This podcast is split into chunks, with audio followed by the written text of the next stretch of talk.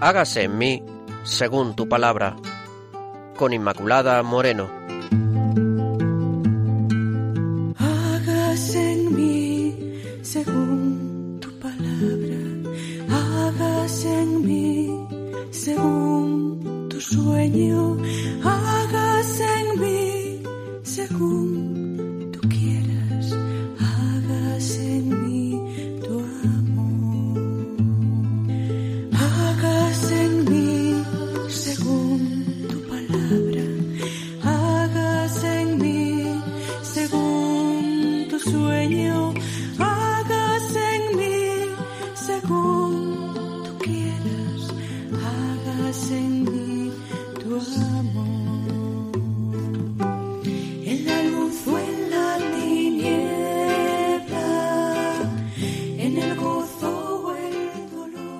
Queridos oyentes de Radio María, bienvenidos.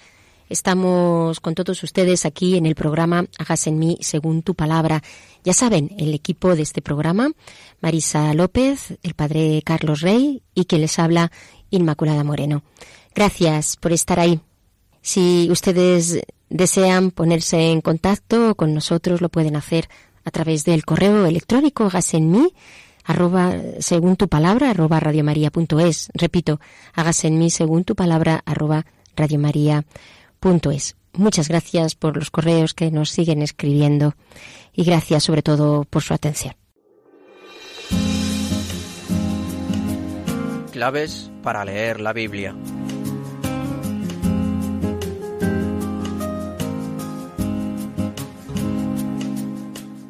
Y vamos a pasar al primer momento de nuestro programa, que como ya saben son las claves para leer la Biblia. Veníamos a lo largo de los programas anteriores viendo algunos de los hitos fundamentales de la historia del pueblo de Israel. Nos habíamos quedado viendo el reinado de Salomón. Vamos a seguir en esta línea de la historia porque el- la comprensión de la historia del pueblo de Israel, del pueblo elegido, nos ayuda también a entender lo que significan las escrituras.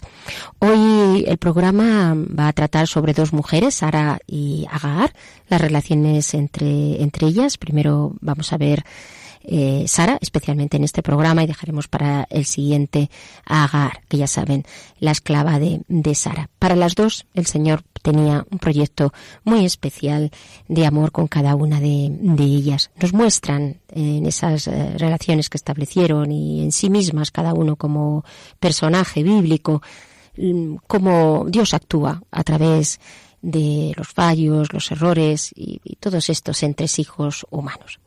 Y ahora sí, vamos a empezar, queridos oyentes, con eh, estas pequeñas pinceladas a nivel histórico. Unas de ellas son la división del reino, porque cuando el rey Salomón fallece, entonces se produce la división del reino de David en dos reinos, debido a las tensiones internas, porque ya existían estas tensiones, de hecho, desde el reino de David, y a la incapacidad del hijo del, del rey difunto, de, de, Salomón, que fue el rey Roboán. Ya existían muchas dificultades entre el reino del norte y el reino del sur. Muchas veces, pues, una persona capacitada que sepa mm, acoger las situaciones y llevarlas, pues puede generar unidad, pero en este caso no fue así. Se produjo la asamblea de Siquén, donde aparece esa discusión entre las tribus del norte y las tribus del sur. Se puede apreciar en el primer libro de los Reyes, en el capítulo 12, el alcance histórico de todo lo que estaba sucediendo, de los contrastes profundos entre, entre ambas zonas del reino de David. Por una parte estaba Israel, el reino del norte, que se presenta muy diverso al reino de Judá.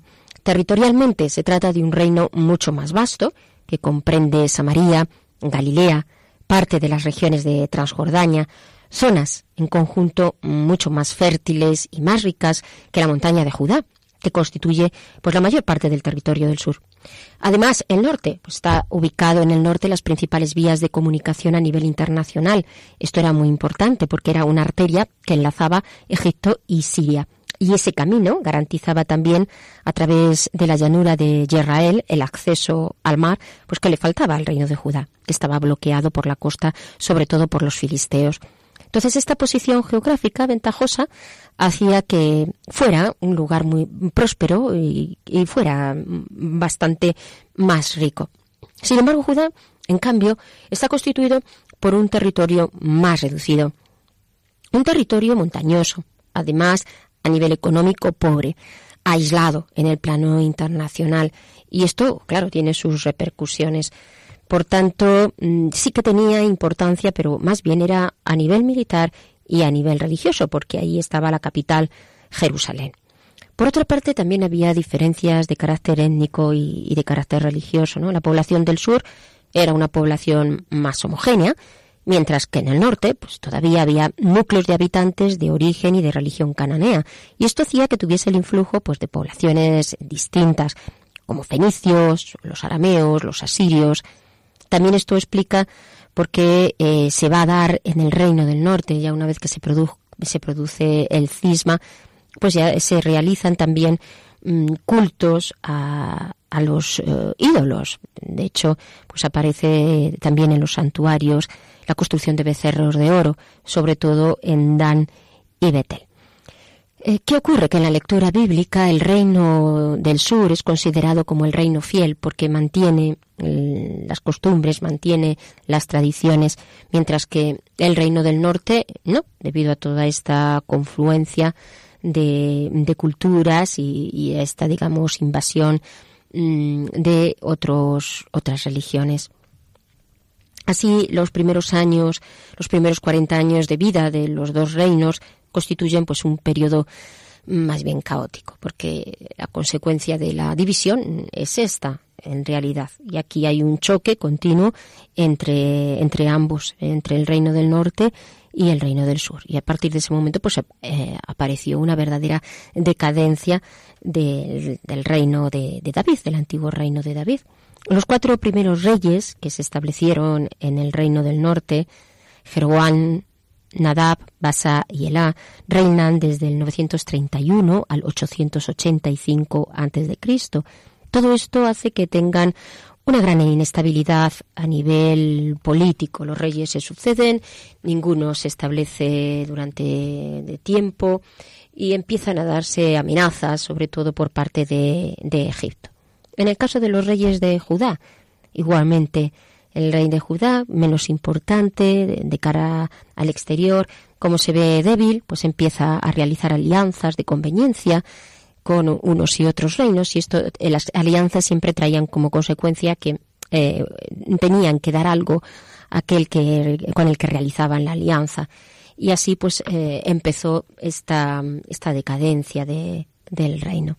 En el caso del reino de David. Quiero decir que ahora estamos hablando de dos reinos, recuerdo, el reino del norte y el reino del sur. Eh, quizá mm, en el reino del norte destaca un poco más la dinastía de Henry desde el 885 al 841 antes de, Cristo. Henry es eh, su dinastía formó una nueva capital, en este caso en Samaria, y por otra parte pues empezó una cierta estabilidad que necesitaba y que no habían tenido en los años anteriores cuando se produjo la, división. Aquí destacan, entre los personajes que destacan, por ejemplo, Ahab, el rey Ahab y Jezabel, recordemos este, estos reyes, sobre todo por los, los profetas, por el profeta eh, Elías. Por otra parte, en el caso de el reinado de Ahab se caracteriza también por esta política que ya habían desarrollado de las alianzas, eh, alianzas que se realizaban con el rey de Damasco, eh, sobre todo, incluso a veces también eh, con Egipto. Luego, esto traía, trajo como consecuencia una serie de consecuencias a nivel social. Se mejora en las condiciones económicas en el Reino del Norte, pero mm, hay mayor disparidad social, mayor diversidad social. ¿Y esto que produce? Pues abusos, a veces por parte de la mm, clase dirigente. Y aquí, como comentaba antes, destacan eh, los profetas. Los profetas que surgen, ya teníamos a Samuel, eh, antes del reino de David, pero surgen con una fuerza especial cuando el pueblo está pasando por dificultades. Tenemos a Elías y Eliseo, a los que se dedica gran parte de los libros de los reyes. El ciclo de Elías, mm, recordemos que se extiende de Primera de Reyes 17 a Segunda de Reyes y el de Eliseo desde el capítulo, desde el segundo libro de Reyes del 3 al 2 y después hasta el capítulo 13, es decir, del segundo eh, libro de Reyes del capítulo 3 al capítulo 13. Cronológicamente, Elías se encuadra con el reino de Ahab, mientras que la acción de Eliseo llega hasta el reino de Joás. La cuestión es que aparece, recordemos, cuando hay ese, ese capítulo donde lucha em, el profeta Elías frente a los profetas de Baal. Ya estamos viendo aquí este choque que existían entre los cultos idolátricos eh, frente al eh, culto a Yahvé porque eh, este, esta diversidad, como ya digo, pues traía como consecuencia a la vez la idolatría. Por otra parte, en el, en el reino del sur tenemos como personaje que destaque en esta época a Talía, que era hija de Haz y de Jezabel y que había asumido la regencia. Pero en todo caso, seguimos con estas eh, vueltas y revueltas de los reyes que no acababan de asentarse y que en realidad veían más su propia posición social y política y económica y su prestigio como reyes o reyes, reyezuelos más bien que ser fieles a la voluntad de Dios. Y esto se va por lo tanto como perdiendo. La monarquía mm, cada vez más se debe envuelta en, en estas cuestiones de poder y se va olvidando de Dios. Y por eso los profetas reclaman siempre el lugar de Dios en la historia, que es el primero en todo caso.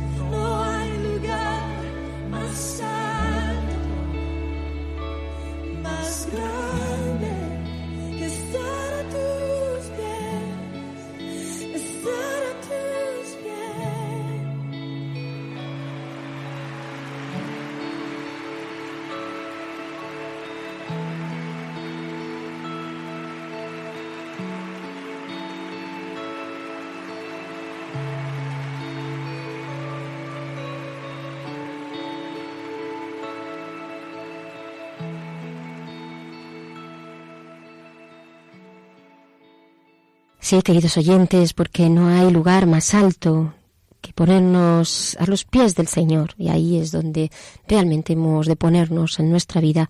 Hagamos lo que hagamos. Él siempre el Rey. Y vamos a pasar ahora a leer eh, los textos de la palabra. Hoy tenemos eh, del capítulo 16 del libro del Génesis y eh, vamos a, escuchar hoy eh, el capítulo 12, perdón, del libro del Génesis. Vamos a escuchar estos textos que siempre nos están llevando al Señor. Nos los lee Marisa. Hubo hambre en el país de Canaán y Abraham bajó a Egipto. Al llegar dijo a Sara, su mujer, Mira, tú eres una mujer muy hermosa. Cuando te vean los egipcios dirán, es su mujer, a mí me matarán y a ti te dejarán con vida. Por favor, di que eres mi hermana, para que me traten bien gracias a ti y en atención a ti respeten mi vida. Efectivamente, cuando Abraham llegó a Egipto, los egipcios vieron que la mujer era muy hermosa. Los oficiales la elogiaron mucho ante el faraón y la mujer fue llevada a su palacio. En atención a ella, el faraón trató bien a Abraham, que recibió ovejas, bueyes y asnos, siervos, siervas, camellos y asnas. Pero el Señor castigó con grandes plagas al faraón y a su casa por lo de Sara, la mujer de Abraham, y le dijo, ¿Qué es lo que has hecho? ¿Por qué me has dicho que era tu mujer? ¿Por qué me dijiste que era tu hermana, dando lugar a que yo la tomase por mujer? Ahí tienes a tu mujer, tómala y vete. Y el faraón dio órdenes a sus hombres, que lo condujeron a la frontera, y con él a su mujer y todo cuanto poseía.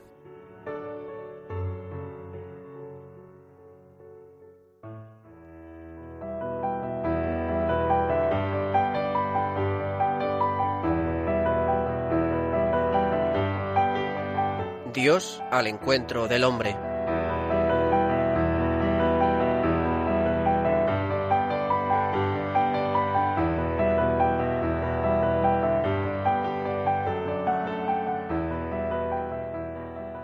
Una vez que hemos escuchado este texto, ahora vamos a pasar al segundo apartado, al segundo, segunda parte del programa, que ya saben que es Dios al encuentro del hombre. Vamos a escuchar al Padre Carlos, que una vez más nos deja la meditación sobre los textos y más bien sobre este personaje que hoy tratamos, que es el de, el de Sara. Sabemos, eh, y les recuerdo que el Padre Carlos Reyes Temera es salesiano y que desde Burgos aporta esta meditación a nuestro programa. Estimados oyentes de Radio María, sed muy bienvenidos a nuestro cuarto y último programa sobre el rey David. El relato bíblico objeto de nuestra atención es tan parecido a una lucha por el poder en cualquier nación o época de la historia que puede que algunos de vosotros se pregunten ¿Era David un creyente? ¿Es posible una lectura creyente de la historia de David? Además, a David se le hace una promesa que nosotros vemos cumplida en Jesús, al punto que a veces nos referimos a Jesús como el Hijo de David. ¿Qué significa esto? El tema es denso y tiene cierta dificultad. Os invito a escucharlo con atención y, si posible, en silencio y recogimiento. Veamos. La historia de David se parece a una bola de nieve. echada a rodar, diminuta, no representa nada, pero rodando y rodando va creciendo hasta formar una bola de gran tamaño, de modo que al final no se puede distinguir la bola diminuta del principio de la que ha, de la que ha llegado a ser al final. Así ha sucedido con David. Imposible separar su historia modesta de los inicios de la historia inflada que vino a ser, en el rodar de varios siglos, la verdad histórica original y el significado que fue adquiriendo su figura. La tradición posterior a David recogida en la Biblia no podía menos de engrandecer e idealizar su figura, una vez conocida la trascendencia y la significación enorme que fue adquiriendo en los siglos siguientes lo comenzado por él. David había puesto sólo la semilla, o Dios por él. Los autores posteriores de la Biblia conocieron la espiga dorada y tenían razones válidas para inflar la historia y la persona de David. No es verdad que el significado más real y profundo de un personaje o acontecimiento sólo se conoce mucho tiempo después, incluso siglos más tarde. Sólo cuando la pequeña simiente se ha desarrollado y ha producido sus frutos, es posible evaluar su importancia y valor en su más justa medida. Así fue entonces y así es ahora. Las narraciones bíblicas están escritas no desde la semilla, sino desde la espiga crecida. La realidad histórica de David debió de ser muy modesta. Apenas pasó de ser un, un, insignificante jefe local o rey de un pequeño territorio, comparable a los de los reinos vecinos, amonitas, moabitas, idumeos, filisteos, que luchaban igualmente por constituirse y sobrevivir. Con todo, lo realizado por él fue determinante por iniciar un período enteramente nuevo, y decisivo para el futuro de Israel-Judá, razón por la cual fue adquiriendo con el tiempo un enorme significado tanto histórico como teológico espiritual. Su figura y su papel en la historia hicieron y hacen pensar siempre. En la visión teológica de la Biblia, con David y Salomón Dios habría cumplido su, su triple promesa hecha mucho tiempo atrás a Abraham, tras una larga travesía de siglos, que incluye los varios patriarcas, la esclavitud en Egipto, la estancia en el desierto y el periodo caótico de los jueces, Israel habría llegado por fin a ser un pueblo numeroso y a poseer una tierra espaciosa que permitía tener cosechas, lograr seguridad, fortaleza y conocimientos, formar y mantener una familia, etc. Cabría con todo formular algunas preguntas. La paz política y la abundancia de bienes materiales es todo lo que el ser humano puede anhelar. Era y es todo lo que Dios deseaba para el pueblo de Israel y para el ser humano en general. Y si un día perdían, como sucedió después, esa tierra con todo lo que proveía, no reducían y no reducimos nosotros el proyecto de Dios, su reino, a algo finito y expuesto a los avatares de la historia? El pueblo de Israel, Judá, había conseguido ser pueblo y estado político, tener dinastía real, prosperidad económica y seguridad nacional. A partir de este momento comenzaba una época nueva para él, pero no por eso estaba asegurado su futuro. En la visión creyente de la Biblia, todo aquello no era sino don de Dios, que lo había hecho nacer tiempo atrás y lo había conducido hasta crecer y consolidarse en forma de un estado monárquico. Más allá de las expectativas y sueños humanos, nuevas promesas de Dios a David abrían a Israel a horizontes más amplios que los ya conquistados promesas que se revelarían con el tiempo de mayor alcance y contenido de lo que aquellos hombres podían imaginar, tanto para con su pueblo como para con la humanidad. Mirando al futuro, Dios hacía una promesa a David mediante el profeta Natán. Tu trono y tu reino permanecerán para siempre. Afirmaré después de ti la descendencia que salga de tu seno. Una tradición posterior convertiría a David en el punto de arranque de las esperanzas mesiánicas. Dios enviaría un nuevo hijo de David ungido a su pueblo. Era una nueva promesa en la línea de las promesas hechas siglos atrás a Abraham. A través de los reyes de la dinastía de David, Israel podía esperar el reino de su Dios, lo que era motivo para abrigar esperanza en su Dios Yahvé. Con todo, las mismas palabras de Dios por el profeta Natán prevenían de que los reyes descendientes de David serían frágiles, incapaces de estar a la altura de la fe en el Dios de la promesa y de dar seguridad a su pueblo. Pero Dios cumpliría su promesa más allá de ellos y por caminos insospechados. Llegaría un día en que el verdadero Hijo de David realizaría los sueños de Dios respecto a su pueblo y de todos los pueblos por caminos totalmente inimaginables.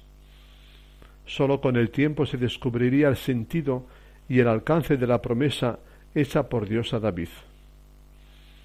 Algunos salmos reales están inspirados en la figura idealizada de David, y la esperanza del triunfo de un nuevo David está con frecuencia presente en la boca de los profetas. Pablo insistirá en que Jesús nació de la descendencia de David.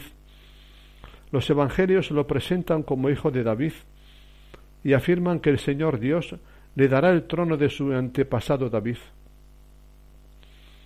Todos tenían claro que el Mesías tenía que ser un descendiente de David. David será recordado por su pueblo y por ello en la Biblia como prototipo y símbolo del rey ideal, y el hijo de David será anhelado como restaurador del reino de Dios. El futuro ungido o Mesías y la futura Jerusalén idealizados y anhelados, constituyen los dos pilares de la esperanza mesiánica bíblica y judía a lo largo de los siglos, motores generadores de aliento inapagable en el alma judía. Ambos irían forjando al pueblo judío como el pueblo de la esperanza contra toda desesperanza, dándole una formidable capacidad de supervivencia en las experiencias más abismales y un tenaz impulso y, espíritu de fidelidad a sí mismo y a su Dios, a pesar de sus propias tentaciones y debilidades. Por medio de los profetas, Dios iría revelando y depurando el sentido y el alcance de estas promesas. Israel se iría convirtiendo cada vez más en el pueblo de la esperanza en esta tierra y más allá de la misma, algo que según la Biblia lo venía siendo desde su antepasado Abraham.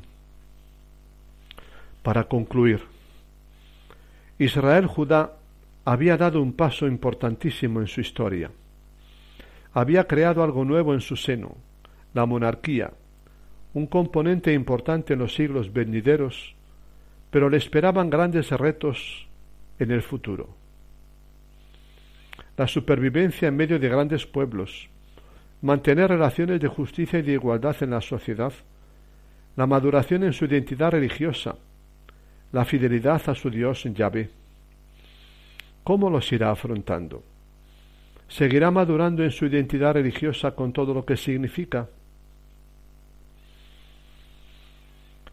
Concluimos aquí, queridos oyentes, nuestro ciclo sobre el rey David.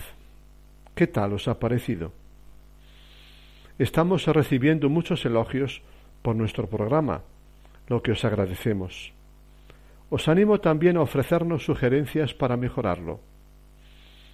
Nos gustaría que la palabra penetrara y estuviese presente más y más en nuestras vidas de creyentes. Es eso lo que pretendemos.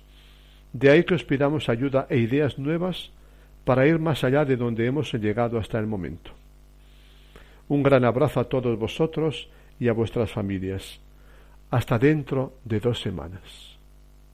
Muchas gracias, Padre Carlos.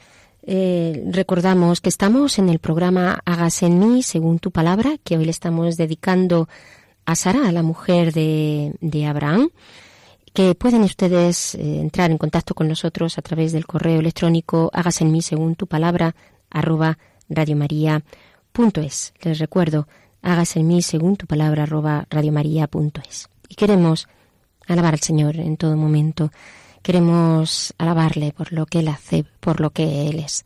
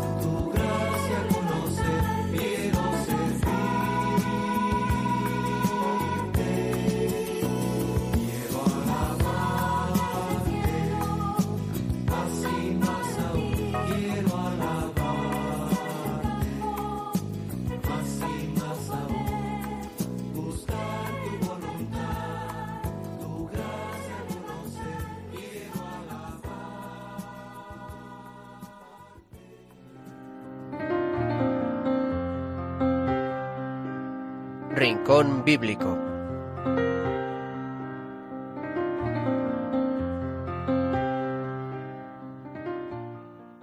Y vamos a pasar ahora a la tercera parte del programa. Ya saben, el Rincón Bíblico. Vamos a dar paso a Marisa, que nos explique hoy que va de mujeres lo que Hoy nos trae mujeres. hoy el Rincón Bíblico. porque me parece que también tienen hay mujeres como, con mucha relevancia dentro de la Iglesia y también en el mundo social y político, ya que bueno, Abraham utilizó un poquito a Sara para escudarse en ella, pues vamos a ver mm, pues cómo hay mujeres que realmente han tenido ese protagonismo y una de ellas es Santa Juana de Arco que es del 1412-1431.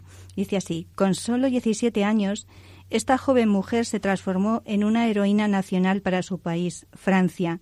El Papa Benedicto XVI se refiere a ella como una laica consagrada en la vida virginal, mística en, medio de las realidades más dramáticas de la Iglesia y de Europa.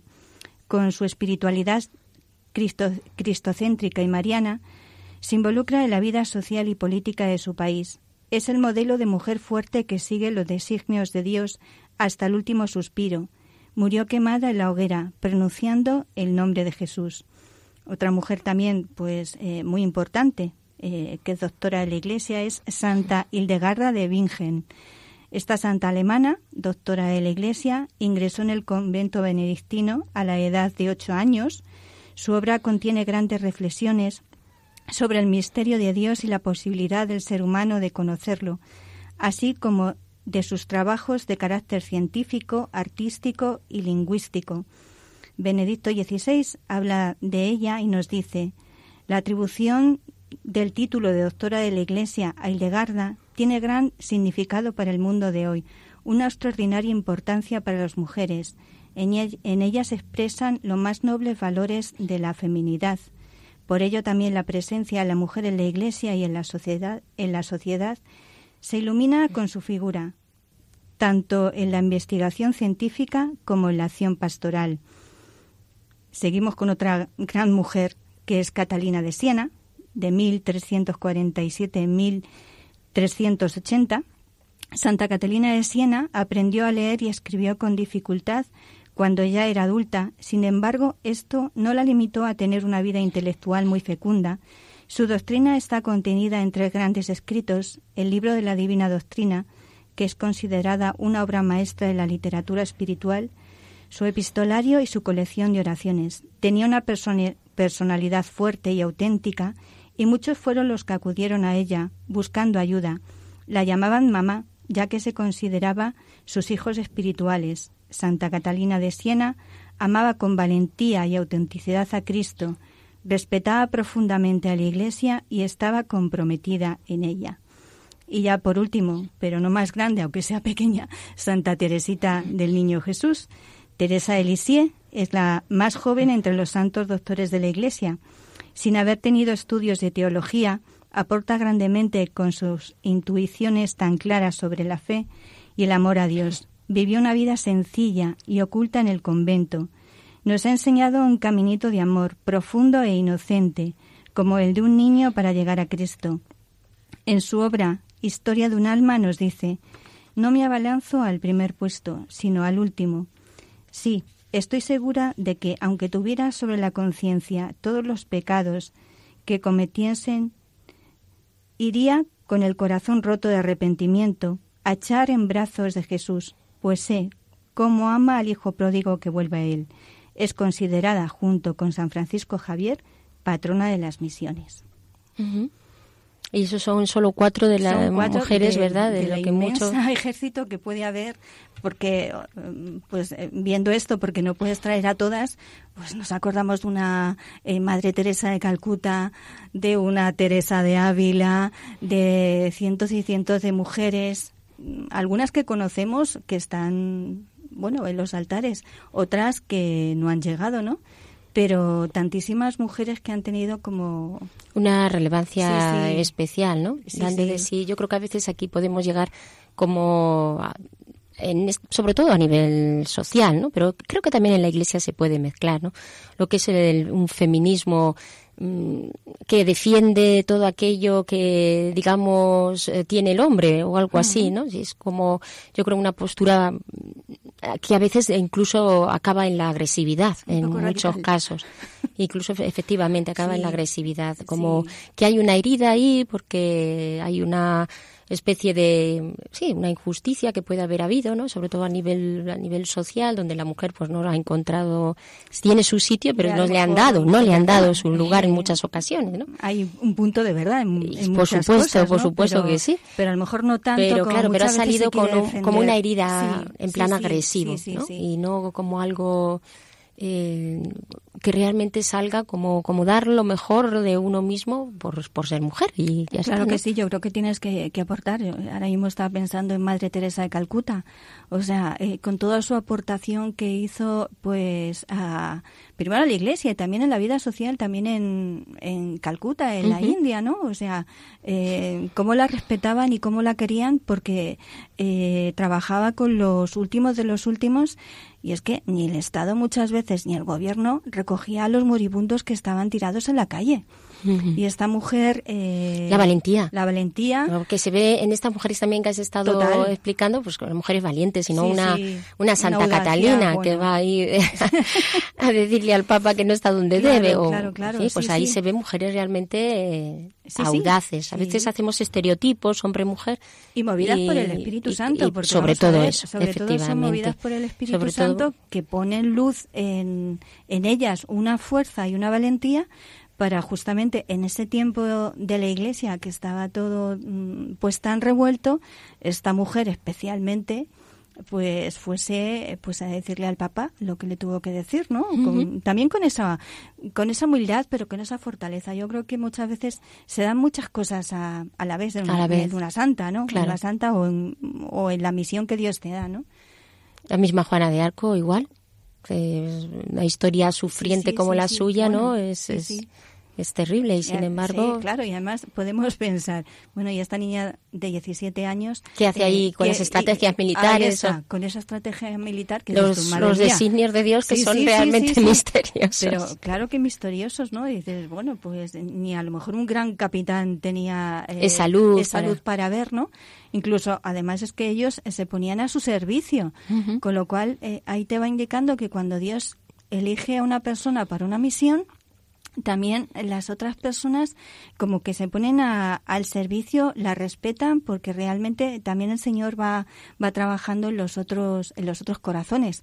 Hombre, seguramente seguro que a- alguno habría por ahí que pondría la zancadilla. Siempre suele pasar, ¿no? Pero cuando es de Dios la misión, realmente eh, Sale adelante. Sale adelante. Sale Sale adelante. ¿no? Y aquí lo vemos también con el- este personaje de hoy, ¿no? Con Sara. Con Sara, sí. que sí. le dice, bueno, vamos a ver, primero no se acaba de fiar y se ríe. Luego le dice, eh, Abraham la, la utiliza en realidad. Mm. Luego, por otra parte, eh, ella también tiene ahí su estrategia con, con Agar, ¿no? Sí, sí, bueno, sí. pues tú ten relaciones con mi marido porque yo no...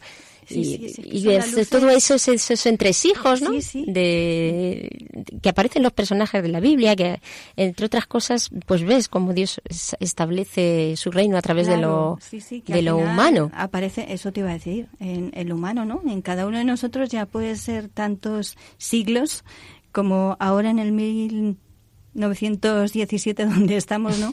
que también hay esas luces, esas sombras, hay pues esas formas a veces de, de actuar de nosotros, pero gracias a Dios esa forma de actuar de Dios que conduce la historia, ¿no? Y sabe cómo, cómo tiene que llegar a buen puerto. Muy bien, queridos oyentes, pues eh, hasta aquí el programa de, de hoy. Muchísimas gracias por su atención y les recuerdo que aquí les esperamos dentro de 15 días en el programa Hagas en mí según tu palabra. Gracias.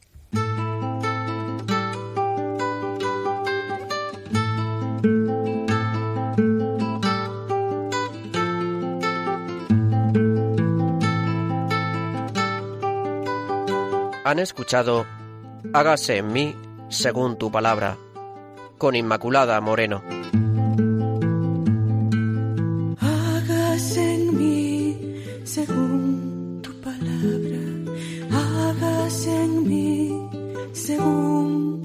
Según tu